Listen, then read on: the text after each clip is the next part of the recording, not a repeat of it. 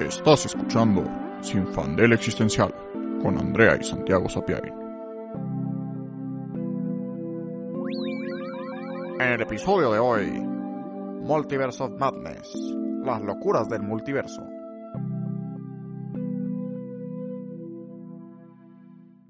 Hola, yo soy Andrea. Y yo soy Santiago. Y en el episodio de hoy vamos a hablar de Doctor Strange and the Multiverse of Madness, la más reciente película de Marvel, que ya salió hace como dos semanas, o tres. Y pues queremos platicar de esta película de Marvel porque abre varios temas interesantes. Bueno, un poco de background de nosotros y Marvel. Eh, yo no soy tan fan, la verdad. Este, no he seguido todas las películas, tampoco tengo así el background impresionante de que vi todas y me sé todas las series y eso, ¿no? Eh, y de hecho, no soy fan porque siento que se están comiendo la industria del cine y la están masticando y escupiendo. Eh, pero, pero, pero, tiene cosas interesantes. O sea, creo que hay cosas que están haciendo bien. Creo que tienen propuestas cool. Y de los superhéroes que más se me hacen interesantes. Ay Dios, ¿por qué? Lolita ya la me visita mucho últimamente, lo siento, esperen. Es la voz post-COVID. Ya estamos grabando aquí en presencial. Sí, saludos. Saludos, pero el COVID deja sus estragos. Este es de, lo, de los superhéroes que más se me hacen interesantes. Es Doctor Strange y Wanda. Wanda me encanta como personaje, me encanta como superhéroe porque pues es estúpidamente poderosa, pero de una manera que tiene sentido. Eh, y voy a dejar que Santi hable un, Sí, momento, hablar, me estoy ahogando, ayuda. Ok, so, mi con Marvel es que a mí se me gusta mucho y estoy a la fecha con todo lo que ha salido. Me gustó mucho todo, pues todas las, este, ay, se me fue el nombre, las etapas. ¿Son etapas? ¿Cómo se llaman oficialmente? Las fases, ¿no? Las fases, las fases, gracias. Este, todas las fases de Marvel. Y ahorita, la verdad es que yo estoy muy, muy contento con las series y lo que están haciendo. Siento que. eh, concuerdo con Andrea que en cierto punto están. Están causando problemas en el cine comercial, haciendo que justo se vuelva como muy formulaico, industrial y que se escupa y vomite, pero siento que no tanto del lado de Marvel. Siento que como franquicia, pues una franquicia con más de 20 películas y ahorita ya creo que más de 4 o 5 series. Próximamente sale Miss Marvel. Este, hay cosas buenas y hay cosas malas. Y hay películas muy malas y hay películas malas. Y hay películas meh y hay unas buenas y unas muy buenas y unas excelentes. Porque pues, sí, no mames, ¿no?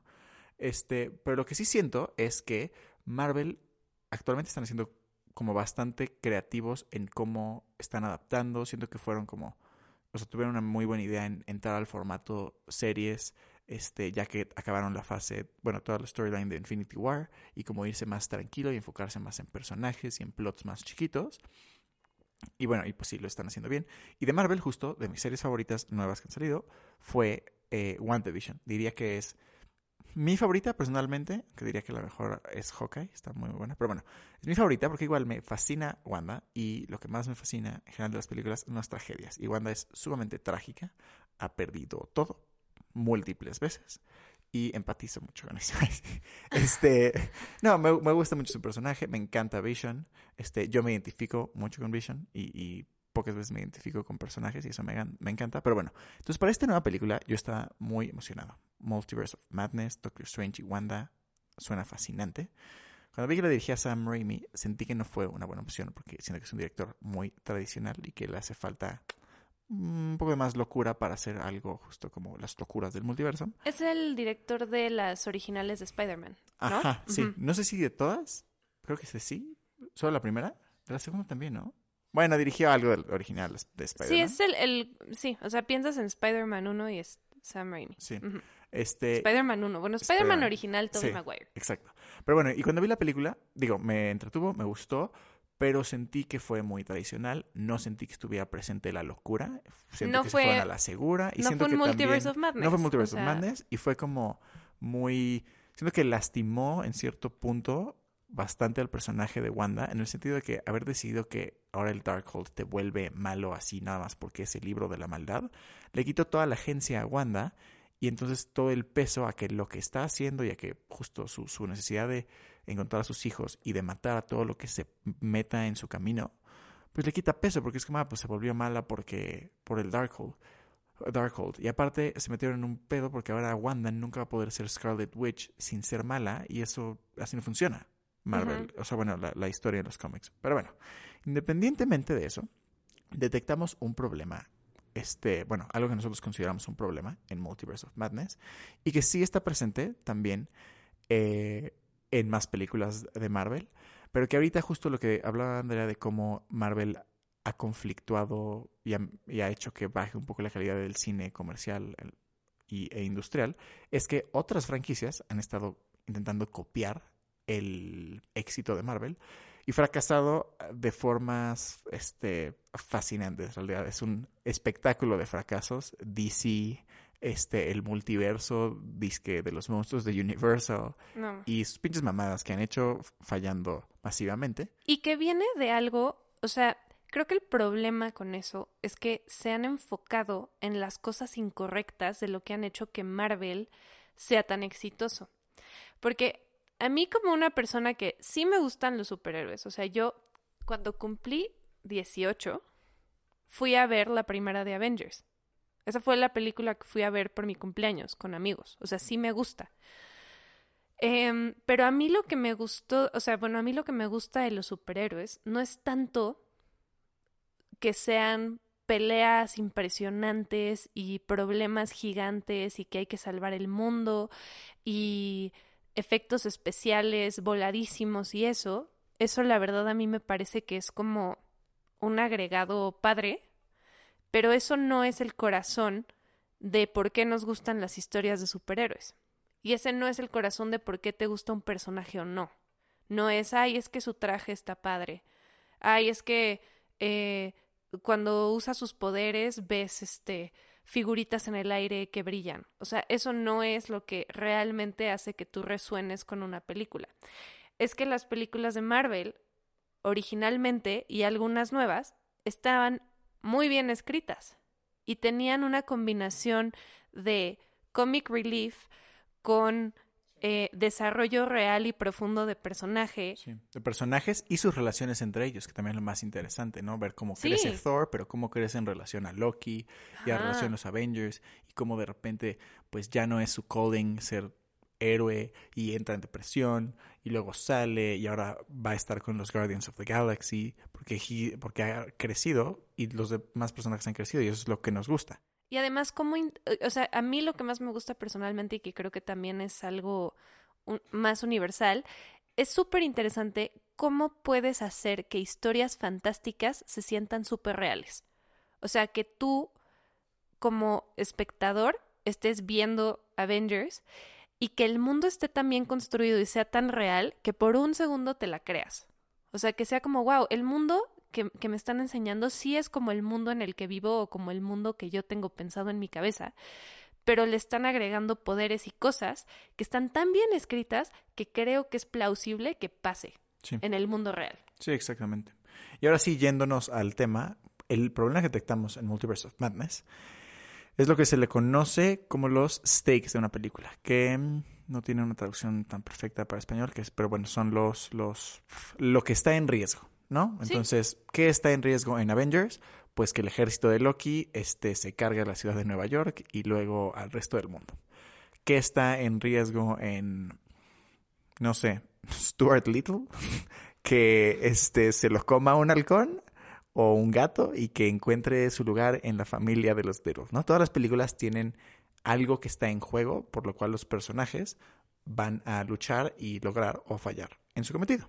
Y es lo que hace que nos que estemos involucrados, ¿no? Porque pues si supiéramos que Stuart Little va a acabar feliz, este, o, supiéramos que no, no le puede pasar nada, pues no me importa, ¿no? O sea, el chiste es ver que, que igual y el halcón lo tira. O igual y los Little ya no lo quieren, o, o, algo le va a pasar, ¿no? Y nos preocupa. Y justo, o eso obviamente con las películas de Marvel. Ahora, el problema es que en Multiverse of Madness, los stakes son el multiverso. Wanda va a aniquilar a múltiples universos enteros.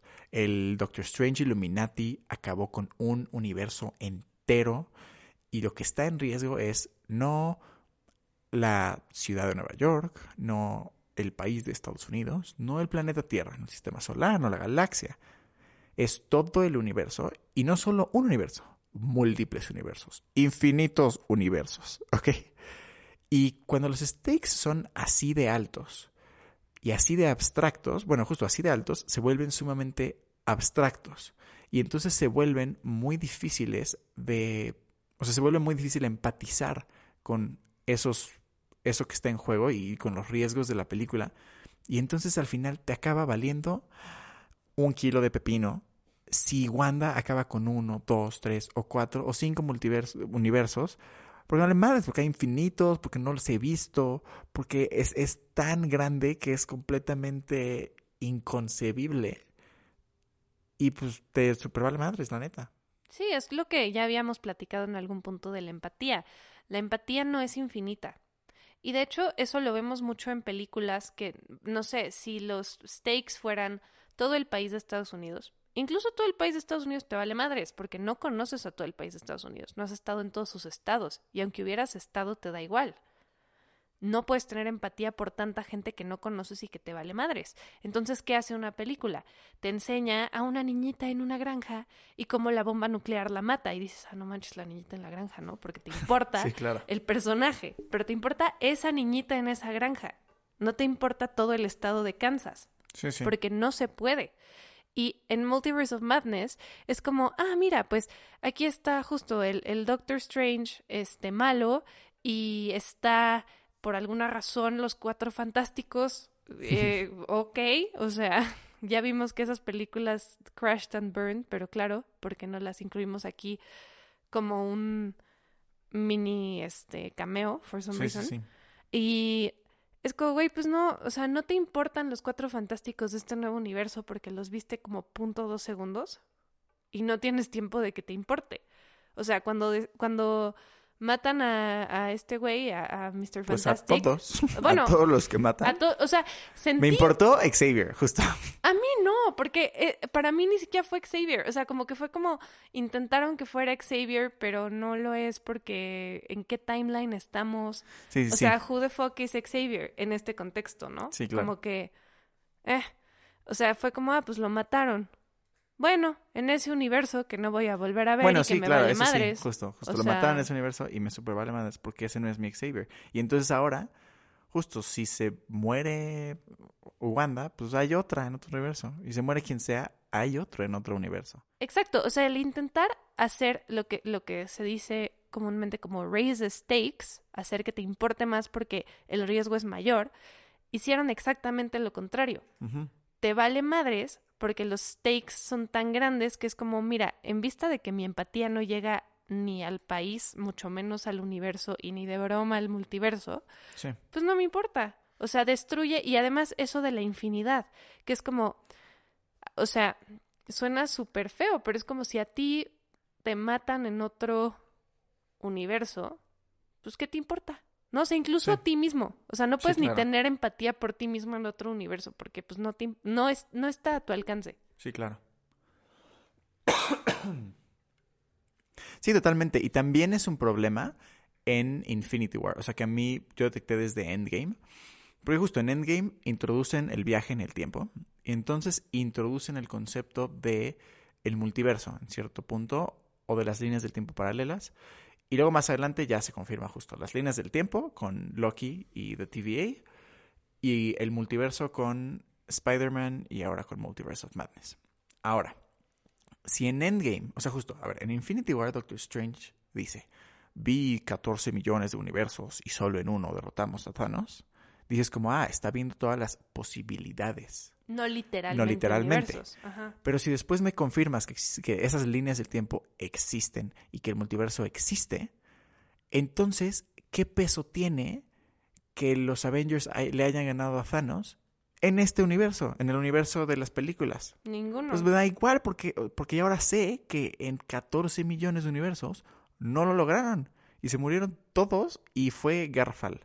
Y entonces le quitan el peso a que a que sí lo hayan derrotado, porque ahora ni siquiera se vuelve un rollo de, de éxito o de esfuerzo o que encontraron la manera, la única manera de matar a Thanos, sino que en la infinidad del multiverso y de las líneas del tiempo, pues casualmente están en, por probabilidad, en la única en la que todos los factores se alineen para que sí lo puedan matar. Y claro, Doctor Strange tiene que hacer que algunos de los factores estén alineados, pero en realidad se vuelve probabilidad y se vuelve, o sea, otra vez, ya no son los stakes, pero la realidad de ese universo es tan masiva, o sea, bueno, la, la realidad de esta ficción es tan masiva que, que pierde peso, porque ¿qué me importa que se muera Iron Man cuando sé que hay otros millones infinitos en líneas del tiempo y en multiversos? ¿Y qué me importa todo lo que pase en Marvel ahora a escalas chiquitas cuando sé que, que al final es tan abismal que no importa? Y que además creo que el, lo contrario es lo correcto. O sea, lo que más nos importa son las historias individuales de los personajes. Exactamente. Por eso te gusta tanto WandaVision, porque se trata de un pueblito y se trata de ella y de su trauma. Y porque como seres humanos tenemos la capacidad de empatizar incluso con personas que no existen, o sea, con personajes que no existen, porque nos vemos reflejados en ellos y porque entendemos sus emociones, porque pues tenemos emociones similares, a lo mejor justo no, obviamente no hemos vivido el trauma de que tus hijos que te inventaste tú misma ya no estén y que hayas tenido que matar a tu esposo eh, porque X o Y, pues no, o sea, can't sí. relate, pero puedes sentir el dolor de la pérdida, pero puedes entender y además creo que puedes analizar y se vuelve súper interesante el pensar como de, mm, ¿por qué un personaje llega de punto A a punto B? O sea, más allá de lo que decíamos de, ok, a lo mejor si ves una película de Disney, ya sabes, digo, quién sabe, ¿verdad? Porque ahora casi todo es una maldita película de Disney, pero saludos. Eh, las que sí son de Disney, Disney como marca, ya sabes, pues que tus personajes probablemente no se mueran. Probablemente, porque, bueno, depende. Si eres la mamá o papá de alguien o el hermano mayor, tal vez sí te mueras. Sí. Y es súper traumático. Ah, no, bueno, justo, justo. Big En. Disney sí, sí, sí. Sí, Te vas a morir. te vas a morir. Eres el hermano o el papá o la mamá. Sí, Adiós. adiós, te moriste. Es más, antes de que empezara la historia, Sí, Death Mom, sí, every sí, time. justo. Este, pero sabes que tu personaje principal no se va a morir, sabes que al final le va a ganar al malo, ya sabes. Entonces, realmente los stakes no son tan altos porque ya sabes cómo termina la película. Lo que se vuelve interesante es cómo llegas de punto A a punto B. Sí. O sea, eso es lo que es brillante en la mayoría de las películas, que es como, pues sí, ya sabemos cómo es una historia de princesas, ya sabemos cómo empieza, ya sabemos cómo termina. Lo que está en medio es lo interesante, el desarrollo del personaje, el desarrollo humano. En Marvel, a mí eso era lo que se me hacía más interesante y que creo que aquí no sucede para nada, porque como decía Santi, si el Darkhold te vuelve malo por poseerlo, pues todo lo que hagas realmente no es tu culpa, porque estás poseído por el Darkhold. Entonces todo lo que haces pues a lo mejor está basado en tu trauma y lo que sea, pero no tienes agencia, entonces pues no puedes crecer como personaje. O sea, Wanda cuando ve a sus hijos de la otra del otro del multiverso, o sea, de sus hijos sus hijos del otro universo y se ve a ella misma y justo les dice como de es que yo jamás dañaría a nadie y se ve a ella misma toda puteada por ella misma. Sí. pudo haber sido un punto súper interesante de desarrollo de personaje, pero en realidad es nada más como, ah, se rompió brevemente la maldición, Sí. en vez de que sea un punto de, oh, estuve tan ciega ante mis propias acciones porque estaba cegada por mi dolor. Sí, sí, totalmente. Y justo para hablar ahora un poco de cómo se pueden manejar bien los stakes, hablando de Marvel, Hawkeye. En Hawkeye en realidad no hay un riesgo externo a los personajes.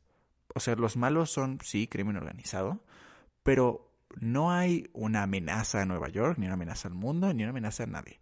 O bueno, a nadie externo a los protagonistas. Justo, la amenaza es a Clint, a Hawkeye, y a esta mm, Kate Bishop ellos son los que tienen todas las acciones y, todo el conflicto que tienen que enfrentarse durante toda la serie es para ellos mantenerse vivos y ellos mantener su este, estabilidad, seguridad y felicidad, pues, pues justo que, que continúe. Y entonces eso se vuelve mucho más profundo, ver a Hawkeye tener que salvar a todo el planeta Tierra me hubiera valido súper madres. Pero ver a Hawkeye tener que pelear por su familia y poder estar con ellos y poder llevar una vida feliz y, tener que, que lidiar con las consecuencias de un pasado de malas decisiones es mucho más profundo. Y tener que ver que Kate Bishop quiere ser superhéroe, pero ya que se mete en el mundo se da cuenta que está pues de la super verga y entonces Hawkeye que ya estuvo y que no le gustó ser superhéroe está diciendo como güey no sea superhéroe suena padre pero no está cool y Kate no pero sí voy a ser superhéroe y cómo acaba al final y los dos hacen unas pases de Kate darse cuenta como no sí tiene su costo y está bien denso pero el mundo me necesita y Hawkeye decir como pues sí está bien culera mi vida pero al final también ayudo a la gente y la gente de necesidad. Eso está fascinante. Y quiero hablar un poquito también de una película que fui a ver hace poco al cine. Fui a ver Top Gun, Maverick, este... No tanto porque quisiera verla, pero me invitaron y dije, pues sí, va, el cine es cool. Y me gustan las películas de acción. Y he detectado el mismo problema con las películas de acción. Misión Imposible, James Bond, suelen tener este tipo de stakes. O sea, justo la última de James Bond, el riesgo es, o sea, igual a, a todo el planeta y la, un riesgo potencial de que un asesino pueda matar a cualquier persona así cuando quiera. James Bond no tiene tantos stakes personales, sí un poco, y, así en bueno, Misión Imposible. En las últimas, sí, y eso bueno, sí, porque pierde, me gusta. Sí. O sea, de hecho, eso fue. A mí me encanta James Bond en general. O sea, incluso cuando sus stakes no son personales. Sí, Pero me encanta cuando sí es personal, porque entonces me importa más Bond. sí. O sea, Sí, ahorita claro, con, claro. con Daniel Craig, sí fue como, ah, no mames. O sea, de Sí. que, oh god, está fuerte. claro. O sea, con Vesper Lind y luego ahorita con esta chava que no me acuerdo cómo se llama, pero el día se ha ido. Ay, sí, terrible. Y la hija. Sí. Wow. Sí, claro, esos stakes estuvo fascinante. Sí, sí, sí. Sí, claro, porque pues pierde a su familia y perdió, bueno, pierde de cierta forma. Sí. Este, da, y pierde a la de Casino Royale y eso es brutal. Y vemos que su dolor permanece hasta la última película. Sí, no, eso. Sí, eso no, fue mucho claro, más cool. sí. Pero, pero bueno, el plan de los malos seguía siendo como acabar con todo el, el planeta. Ahora, en Top Gun, spoilers ahead, ¿les importa spoilers leves? ¿No? No, la voy a ir a ver, Sí, pero... pero X. no creo que nada de lo que digas me sorprenda. Sí, bueno, hay este justo. Ahora estuvo cool porque nunca mencionaron un país ni una nacionalidad y lo dejaron vago para, pues justo porque no hay necesidad. Pero bueno, algún país X construye una este, base nuclear de tratamiento de uranio que está en contra de las reglas de la ONU y la OTAN y a bunch of shit. Y entonces ahora los aviones de Estados Unidos tienen que ir y destruir la planta antes de que sea funcional. Ok. Y toda la película es que Tom Cruise tiene que entrenar a los pilotos jóvenes a que puedan hacer una misión, esa misión, porque es una misión súper difícil. O sea, tiene todas las maniobras más difíciles que puedes hacer en un avión. Que ahí te explica la película. Ahora, ¿qué es lo fascinante? Número uno, justo, una planta ilegal de uranio tiene el potencial de que hubieran dicho como no, es que esta planta puede acabar con el mundo y van a haber una explosión nuclear en Rusia que acabará con la realidad como la conocemos. No. Súper vale verga quién la hizo y cuál es el riesgo. Es, pues es ilegal y pues obviamente no queremos que nadie tenga este poder, entonces tenemos que destruirlo. Así de fácil. Y los riesgos de la película no son que, bueno, sí que falle en la misión, pero no es tanto que pasaría después de fallar la misión. Es que falla en la misión por su orgullo y por su talento, este, y por su trabajo, pero también que falla en la misión porque la misión es tan peligrosa que hacerla, o sea, cumplir con destruir la base es muy fácil. Bueno, no, es, es relativamente fácil, pero implica que se mueren a huevo. O sea, es básicamente una misión suicida. suicida. Lo que Tom Cruise quiere hacer es que la puedan hacer, pero salir vivos. Entonces, los el riesgo de la película no es justo, no es el, terror ra- radioactivo ni nada de eso. Los stakes son que los personajes, todos los personajes que ves toda la película, a la hora del final, cuando es la hora de la misión, se mueran. Que hayan crecido lo suficiente para poder hacerla sin morir. Y eso se me hizo fascinante porque, porque me importaba. Me importó muchísimo que lograran la misión. Y ni siquiera, o sea, y justo ya que lograron la misión, ok, lo que me importaba era que salieran vivos. Porque justo eran tantos personajes que yo dije, a huevo, alguien se va a morir y no quiero que se muera nadie. No quería, o sea, en general, cada que hay algo así, digo como, ah, se puede morir este. Me da igual. No quería que se muriera nadie. O sea, ponte, a diferencia de Rogue One, pues sí, no quería que se muriera nadie tal cual, pero ponte, se podía morir el amigo de Chirut, ¿no? X. Se moría, se podía morir este Cassian Andor, la neta, me super valía madres. En esta no. O sea, a la hora yo como, es que no quiero que se muera él, ni ella, ni él. Entonces, ¿quién se va a morir? Voy a salir infeliz, ¿de huevo? Y eso me gustó mucho. Se me hizo como muy, muy bien hecho. Y al final, como regresando al tema existencial de esto, el problema viene, de nuevo, de la empatía, ¿no? Y que pensamos que podemos tener empatía por todo y que nuestra empatía trasciende justo este, fronteras, realidades, multiversos y líneas del tiempo. Pero no es así, no es así. Un poco como lo platicamos sobre la realidad y como lo que existe para ti es solo lo que puedes experimentar. Si yo no veo a la niña de la granja viendo cómo va cayendo la bomba atómica, me va a valer súper madres. Si yo no veo a la otra Wanda perdiendo a sus hijos, me va a valer súper madres que mi Wanda se los quite. Si, o sea, si yo no hago una conexión empática con un individuo, me súper vale madre. Si tú me dices, ay, justo 10 multiversos, es súper abstracto. O sea, tengo que yo hacer el esfuerzo como de pensar en alguien y pues a ver, ¿a quién me importaría en esos 10 multiversos? Nadie, nadie me vale súper madres. Y cuando es algo personal, se vuelve mucho más este importante, tiene mucho más peso y hace que tengas una conexión empática y entonces una conexión mucho más profunda con, con la película o con la ficción o con lo que sea de lo que estemos hablando. Y precisamente lo, en lo que falla el multiverso, y que es irónico, es que no supieron cómo hacernos ver otras perspectivas.